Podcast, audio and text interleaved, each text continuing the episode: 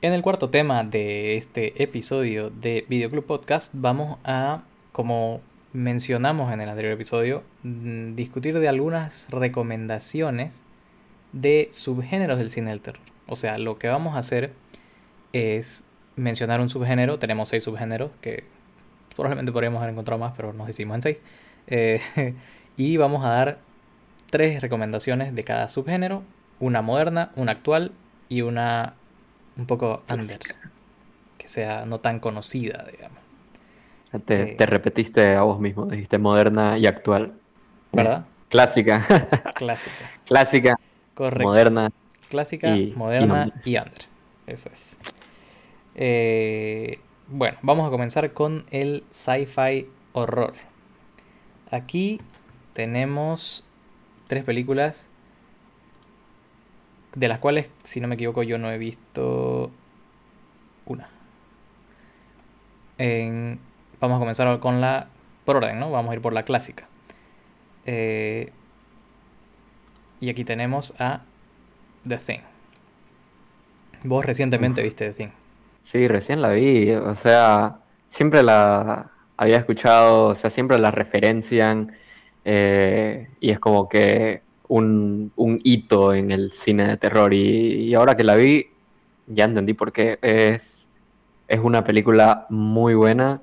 Eh, la dinámica está acerca de que una persona eh, está infectada y, todos los demás están como desconfiando del uno al otro. Y aparte los, efectos prácticos están muy bien hechos. Si no me equivoco, están demasiado bien hechos. Es Cronenberg, ¿no?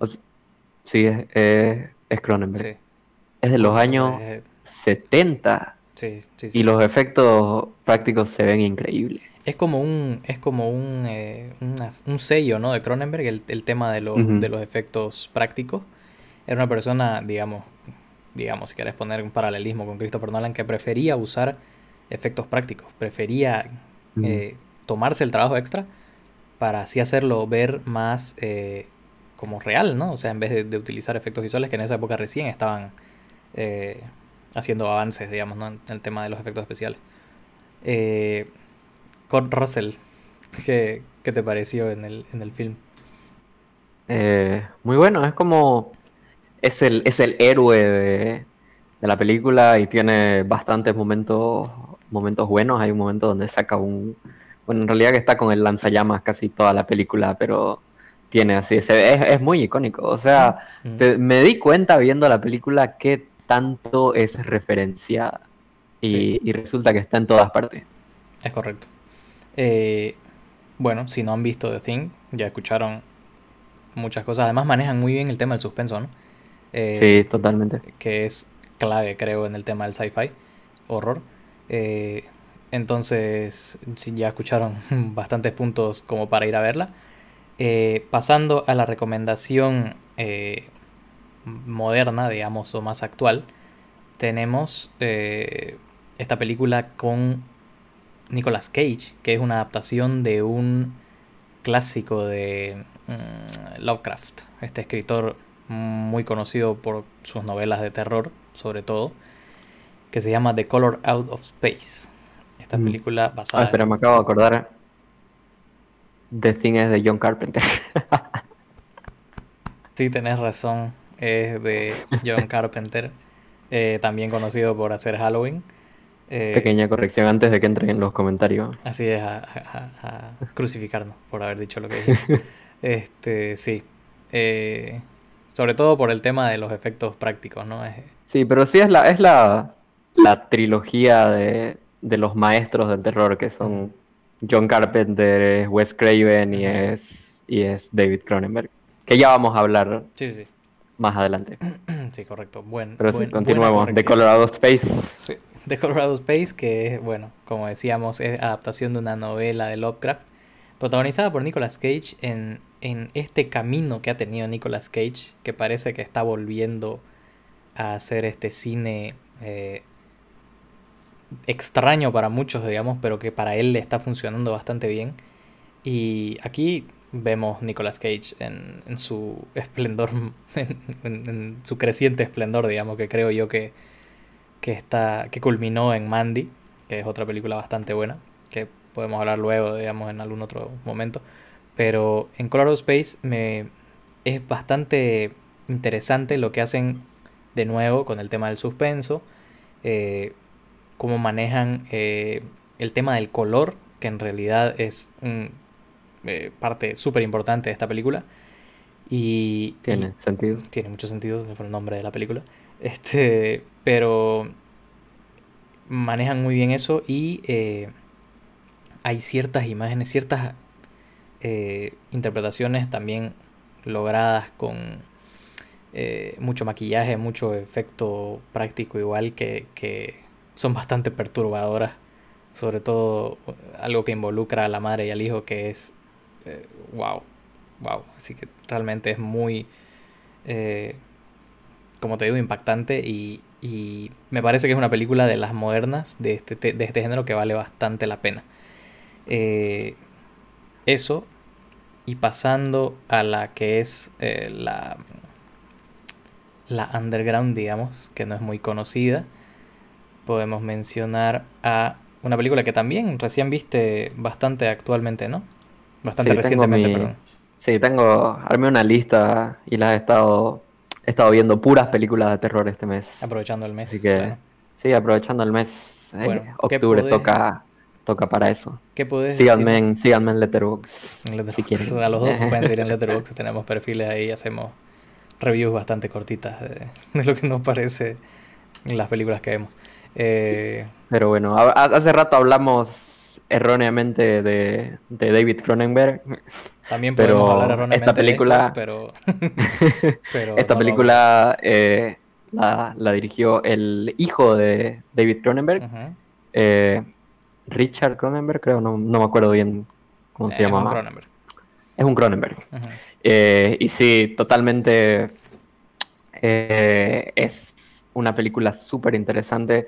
Tiene elementos de suspenso muy buenos. La película se trata de, de cómo esta tecnología que usan para de una persona meter la mente de una persona en el cuerpo de otra persona y lo usan para asesinar objetivos. Ah, ok. Eh, Así que la verdad que lo manejan súper bien el suspenso. Eh, en sí la historia me parece que tiene bastantes elementos que me recordaron a, Christopher Nolan y, visualmente igual tiene bastantes elementos que me recordaron a, David Lynch. Así que más o menos me pareció una, combinación entre esos dos directores que me, que me gustan bastante. Eh, y no, o sea, me parece una muy buena apuesta en el cine del sci-fi, una apuesta bastante diferente que, que sí, recomendada. Ahí tienen las recomendaciones del cine del sci-fi horror.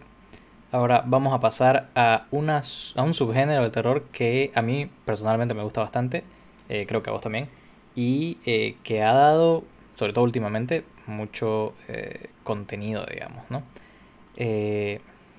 Vamos a ir por la clásica primero, respetando a nuestros mayores, porque este es uno, este es uno de nuestros más respetables mayores. Eh, el terror psicológico no sería lo mismo sin The Shining. Porque sabemos, digamos, ¿no? Esto no es, no es una cuestión de, de, de, sus, de jump scares, no es una cuestión de, de paranormalidades. O sea, sí también tiene su, su tinte de paranormal, ¿no? De Shining, pero mucho de lo el que... El enfoque es como los personajes perdiendo la cordura. Exactamente. Ese es el... Y eso, y eso es lo que... Es el motor que lleva toda la película. ir viendo, como decís, cómo se van adentrando cada vez más en la locura, sobre todo el personaje de, Jack Nicholson, Jack Torrance, eh, que ya tiene, digamos, ciertos tintes de locura, digamos, en su vida diaria, por lo que podemos ver. Eh, el tema de que le pega a su hijo, el tema de que es este, distante con, su familia. Y el hecho de estar en el, en el Overlook, eh, en el Hotel Overlook, lo, lo, va empujando más, obviamente, por todo lo que representa el hotel. Eh, mucho más no podemos decir, ¿no? De esta película. Que algo que no se haya dicho no hay. es una de las películas igual más analizadas al punto de tal vez ser sobreanalizadas en algunos puntos. Incluso hay un, hay un documental acerca de, los fans, de las teorías de los fans. Así es. Que, tiene el nombre, tiene el nombre del dormitorio, del número mm. del dormitorio donde eh, Jack Nicholson entra y se encuentra a la mujer que está en descomposición.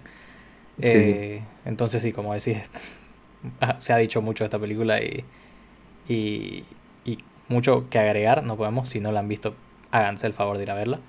Eh, para pasar a la recomendación actual, que bueno, creo que tampoco se puede decir mucho de esta película porque si no me equivoco ya hemos hablado bastante de ella y siempre decimos lo mismo.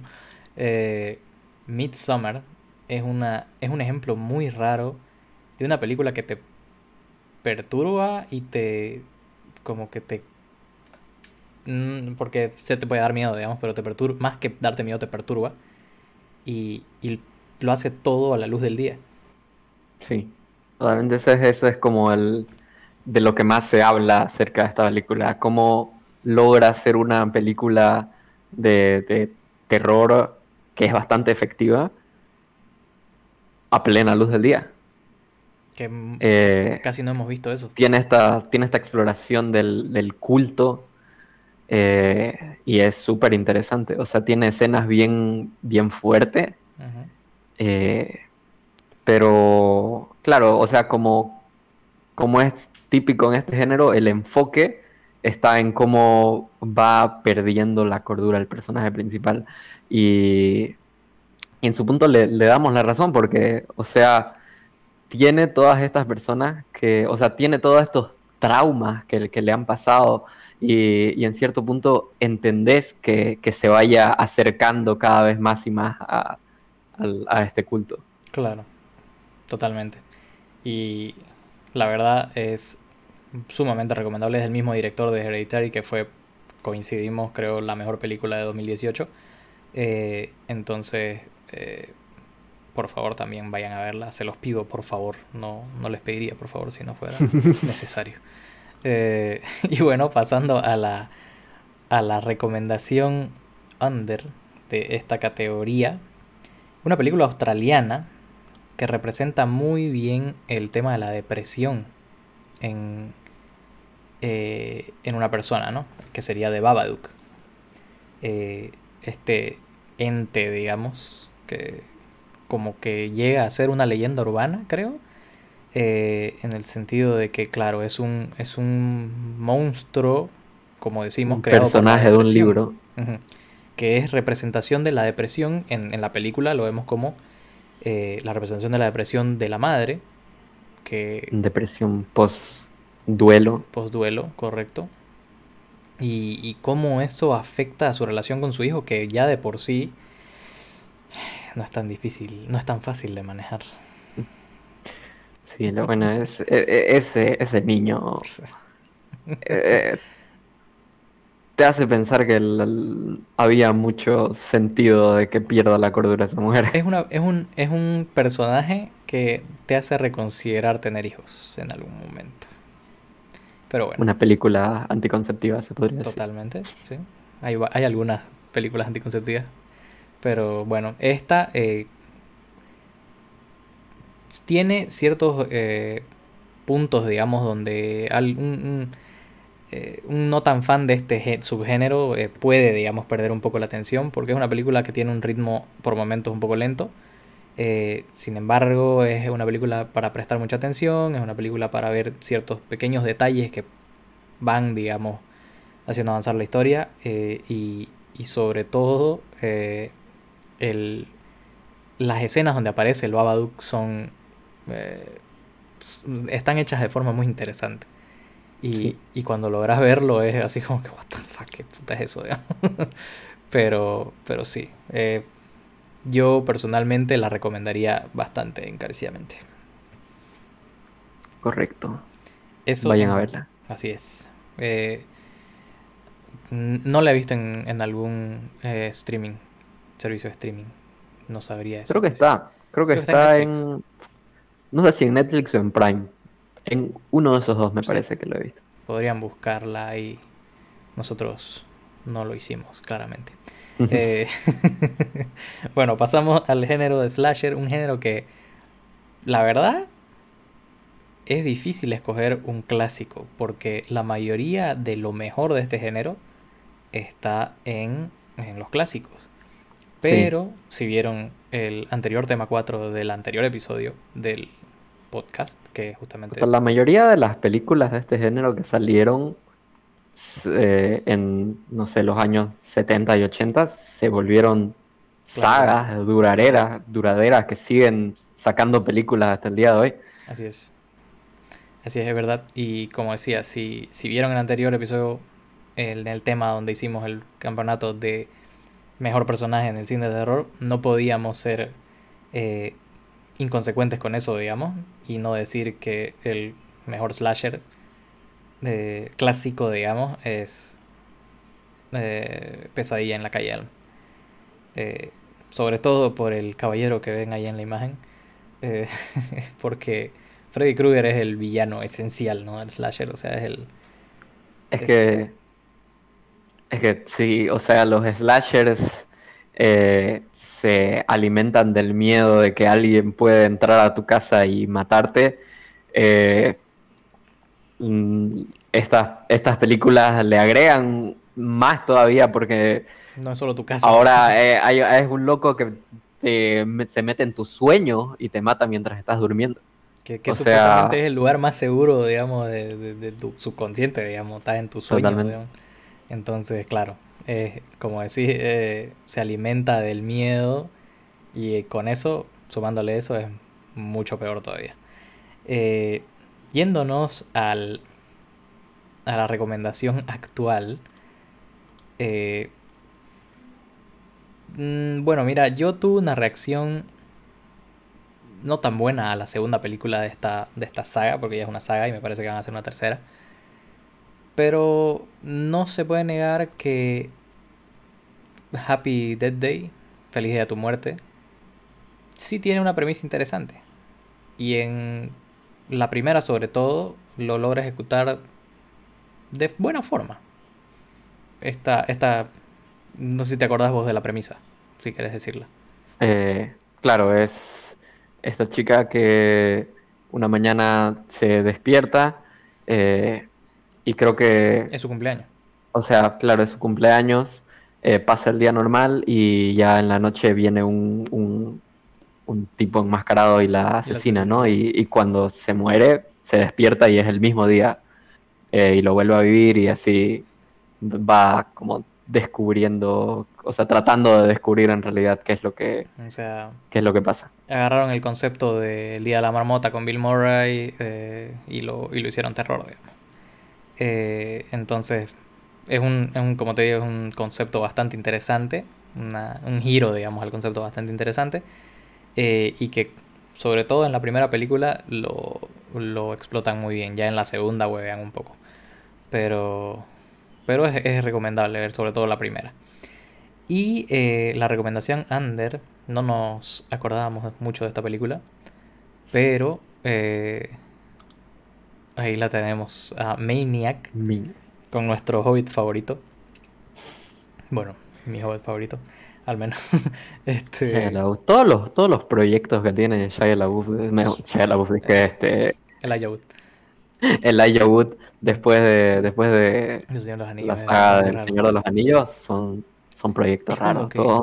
Es como que, no sé si te, no sé si pensás lo mismo, pero Shia LaBeouf tiene la pinta de... El Wood. Puta mierda. El Wood tiene la pinta de... ya te, ya te el nombre en la cabeza. Este, eh, el Wood tiene la pinta de pedófilo por excelencia, boludo. no. Sí, viejo. O sea, se deja el bigote y se pone esos lentes y está así. Viejo, alejate de mi hijo. Así. No quiero. No quiero decir nada. Pero sí. Sí, bueno. Pero en esta película, eh, básicamente, el, lo interesante de la película es que vemos todo desde la perspectiva del asesino. Entonces, claro, es hasta te hace sentir culpable porque estás viendo todo en primera persona. Tipo. Tipo Hardcore Henry, pero es un slasher ahora. Así, correctamente. En, cuando Hardcore Henry estás medio, medio mareado porque estás viendo todo lo que ve el cubo corriendo y haciendo parkour, digamos. Y en este sentido estás matando gente. Entonces sí, es un poco... eh, entiendo el tema de la culpabilidad. Pero... Interesante verte esta película con, con un eh, set de, de realidad virtual. Correcto. Creo que sería la, la forma más correcta de ver esta película. Eh, y si alguno tiene un set de... de- incluso el cardboard de, de YouTube, este, deberían hacerlo. Y Puede intentarlo y no, nos cuenta nos comenta qué tal la experiencia. Correcto. Porque la verdad que esa es la forma de ver esta película. Bueno, eh, pasando al género de found footage, que es eh, básicamente ¿no? este simulación de, de que encontrar, o sea, de que es eh, filmado a mano, ¿no? Con la mano con la, con la cámara de mano. Eh, no podemos eh, obviar que el clásico y el que en realidad mm, empujó Básicamente este el que inició todo el género. empujó este género a lo que es el, el mainstream es eh, la Bruja de Blair, el proyecto de la Bruja de Blair. Lo que significa que en sí el género es, es joven, ¿no? Porque, Es de los o sea, 90, ¿no? si, claro, es del Finales de los 99, 90, si no sí, equivoco. 99 si no me equivoco. Sí, es bastante joven el género y, y es eh, una película, yo creo que es una película que funciona mucho mejor si la viste de, de pelado. Porque con todo lo que hemos estado expuestos ya en los últimos, en los años desde que salió eh, Blair Witch, eh, ve, ahora la ves y es como que, mm, o sea, tuvimos una situación similar vos y yo, porque yo, si bien creo que vos la viste recién el, el- el Sí, yo, mes, yo es- este mes, este mes la vi. eh, yo la vi hace 6 años, ya obviamente con 24 años. Eh, entonces, claro, no, no la sentís igual, ¿no? Como, como viéndola de adolescente, eh, creyéndotela, digamos, porque el chiste de esta película es que cuando salió, mucha gente pensó que era verdad. Que realmente habían Sí. encontrado este, este video, digamos. Claro, incluso, incluso si tenías acceso a internet, que eso era algo no tan común, si buscabas sobre esta película, había una página oficial que, que te, o sea, te, te daba los, como el- los diarios de los protagonistas, o sea, y era todo como estilo blog, como si realmente eh, fuera, fuera algo que hicieron los personajes de la película. Que lo mismo hicieron con el cuarto tipo, ¿te acuerdas de esa película? El No. cuarto tipo era de abducciones extraterrestres. Mm, sí, sí, que sí, es con sí, Mila eh, que esa película la hicieron muy bien porque realmente parecía verdad lo que pasaba, porque te ponían al mismo tiempo que la película, te ponían la escena de, de la realidad, digamos, y, y claro, vos entrabas al sitio, porque al final la película te decía, eh, los escenas, las escenas que viste en esta película son reales, que no sé qué, entras a este sitio si querés saber más, digamos. Y te dabas la dirección y vos entrabas y, era un website construido totalmente para la película. Entonces, claro, te quedabas con, con el shock, ¿no? De wow, eso pasó de verdad, digamos. Pero obviamente ya después se, salió que, que salió que la película eh, era un instrumento de marketing, eh, el tema de la web no era real y todas estas cosas. Pero bueno, Blair Witch entonces es nuestra recomendación si hasta ahora no la han visto, más por cultura, ¿no? Porque no creo que les dé miedo ahora, eh, a no ser que sean de las personas que les da miedo todo. eh, más por Para cultura. darle su respeto al género. Correctamente. Entrando ya a lo que es la recomendación eh, actual, digamos, podemos ver la. En realidad vamos a hablar de la primera porque es de la única que merece la pena hablar de esta franquicia. Actividad Paranormal. Que parecía que este género iba a morir y llegó a Actividad Paranormal para revivirlo. Eh, y ya obviamente después abusaron ¿no? de las secuelas y todas estas cosas, pero esta película logró su cometido y Sí, realmente Totalmente. la rompió. con, con muy bajo presupuesto también. En realidad creo O que este, es el caso, este es el caso más, de éxito más grande de un, de un box office, digamos, ¿no? Que invirtieron, creo, creo que es menos de un millón de dólares el, el presupuesto y, y generaron como 300, creo. Sí. Totalmente, o sea, le dieron un, un, giro bastante interesante al género porque, o sea, si bien normalmente eh, era, se trataba de como gente sosteniendo la cámara, grabando eh, tales cosas, esto nos mostraba como las grabaciones de seguridad que pone una familia en su casa para ver, eh, o sea, por seguridad obviamente, pero también para documentar hechos, cosas paranormales que pasaban por su casa. Así que también ocurrió algo similar a lo de la bruja Blair. O sea, había gente que en algún momento dijo, ah, no, esto es, real. Pero, pero bueno, ya, ya en ese tiempo era un poco más fácil entrar a internet y darte cuenta de que, de que no. Correcto. No, estamos hablando de 2010, 2011, si no me equivoco. Sí, sí. Entonces ya era más, era más difícil que alguien se la crea así. Eh, bueno, y esta, que es tu recomendación, porque yo no la he visto, eh, es la recomendación under de eh, esta película llamada Creep. Creep. Sí, esta es, una película bien, bien extraña. El concepto, ¿cómo se dice? El concepto es bastante interesante. O sea, es, un camarógrafo al que llaman, eh, al que contratan para grabar una, un video eh, que supuestamente este tipo le dice así como que no, me voy a, me voy a morir en un mes y quería grabar un video para mi familia despidiéndome. Y, o sea, y el tipo lo comienza a llevar a lugares raros, lo lleva al, al, medio del, del, bosque, o sea, y siempre tenés como este, o sea, lo maneja el suspenso bastante bien porque pensás así como, ok, ¿qué le va a hacer, qué le va a hacer aquí? ¿Qué va, qué va a pasar en este momento? Y, o sea, el tipo cada vez se pone más extraño eh, o sea, le, al, final como que no, no deja que se vaya. Y, y claro, o sea, como, como televidente estás como, okay, ¿qué, le va a hacer? ¿Qué le va a hacer? ¿Qué le va a hacer? Y cada rato, o sea, maneja bastante bien el suspenso y también lo que logra que la película sea tan buena es la actuación de, del, del personaje principal, que realmente te, te, pone como incómodo. Ya. Y es, es, bastante, bastante buena. Sí, es, es un, un, buen indicador de, de, una película de terror, digamos, de cualquier género que te ponga incómodo. Eh, bueno, esas son las recomendaciones del género de found footage. Y en el último género, subgénero, perdón, tenemos el em, la monster movie, digamos, que vendría a ser eh, nuestra recomendación del clásico. Eh, una película que ha sido parodiada bastante. Eh, probablemente la más recordada sea la parodia de Los Simpsons. The Fly, que esta sí es de Cronenberg. Ahora sí es de Cronenberg.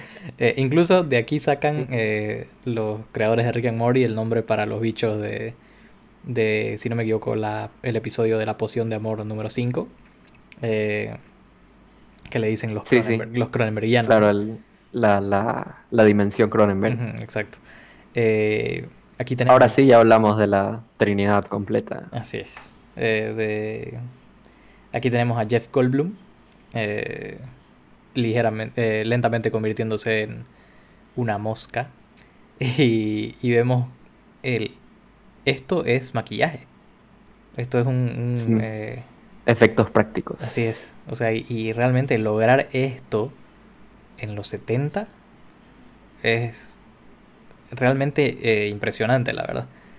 Y, y la película, eh, la verdad, es, yo la considero más shock que, que terror, ¿no? porque lo que te impacta es, digamos, ver la transformación lentamente y todo el, lo bien actuado que está, porque está bien actuada por Jeff Goldblum en el sentido de, de cómo se va, eh, cómo va él eh, interpretando, digamos, este cambio que va pasando su personaje hasta llegar a esto, ¿no? Sí, es muy, como se dice, kafkiano. Eh, bueno, básicamente nuestro clásico es The Fly, la mosca.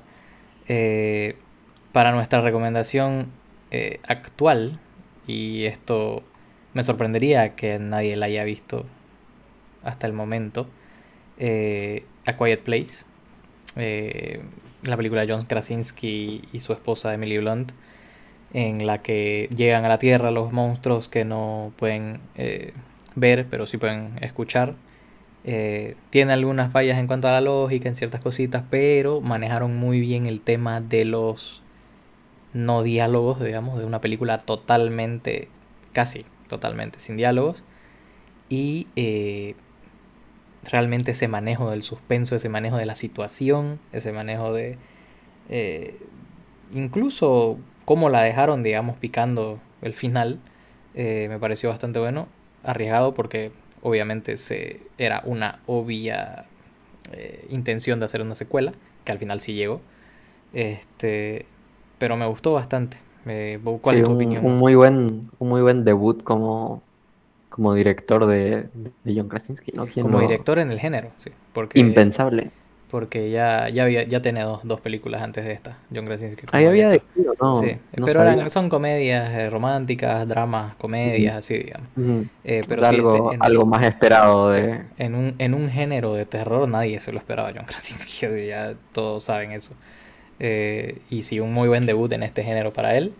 Eh, como dijimos, esta película ya tiene una secuela que es buena. No, me parece mejor la primera porque manejaron mucho mejor el tema del suspenso y estas cosas. La segunda ya se adentra más, digamos, en este mundo y, como ya sabes qué esperar más o menos, ya no es tan eh, impactante como la primera. eso y nuestra recomendación under de este género que eh, está en Netflix, la pueden ver porque es eh, de un director que ha dado mucho que hablar en los últimos años sobre todo. Últimamente, sí. Eh, sería The Host. Tenemos The Host. De nuestro coreano favorito, Bong Joon-ho. Que ahí lo pueden ver al monstruo de la película. ¿Qué puedes decirnos de esta película? que es muy interesante. La verdad que tiene una. Tiene una dinámica eh, con una familia. Eh, tiene a este actor que es el que. El actor favorito de, Bong Joon-ho. Kang, eh, algo así, no sé qué. Sí. sé que es Kang, pero... sé que tiene un Kang, pero no sé qué es lo demás. Mm. Sí, pero bueno, eh, hay una, hay una dinámica con una familia que es bastante interesante. Eh, se trata de este monstruo que comienza a aterrorizar Corea, no estoy seguro, no me acuerdo de qué ciudad exactamente. Eh, puede ser, no me acuerdo bien cuál ciudad de Corea es, pero comienza a secuestrar gente y entonces Corea comienza, o sea, llama ayuda de, de Estados Unidos y ya o sea, hay, hay drama por todos lados. Como que, o sea, primero está el monstruo, pero también entra Estados Unidos y, eh, la fuerza militar igual como que básicamente es otro problema al que tienen que preocuparse los, coreanos. Eh, y, y, es bastante interesante, maneja, maneja bastante bien el suspenso porque están, te muestra los personajes que atrapan y hay algunos que, que logran sobrevivir y tienen que escapar como de la guarida del, ah, monstruo. Eh, y, no tiene bastantes actuaciones, actuaciones bastante buenas. Eh, el CGI como que no es tan, tan bueno, al, en especial al principio medio que me, hizo un poco de ruido porque, porque no sé, no esperaba, no esperaba efectos tan, tan raros. Sí. Pero, pero bueno, te acostumbras y de hecho, no sé si, si en realidad me acostumbré o, realmente mejoran un poco ya mientras van avanzando. Pero, pero sí, tiene, tiene momentos bastante buenos y, y Bong Joon-ho es, un, es un muy buen director. Así es. Eh, bueno, esas son las recomendaciones del género de Monster Movie. Y bueno, esas son todas las recomendaciones que tenemos en realidad. Eh, serán seis subgéneros, cada uno con tres recomendaciones. Espero que les hayan servido, les, sirvan y les hayan gustado las recomendaciones, en caso de que ya las hayan visto. Eh, si tienen alguna recomendación sobre películas de terror, pueden dejarlo en los comentarios. Y bueno, vamos con el último tema.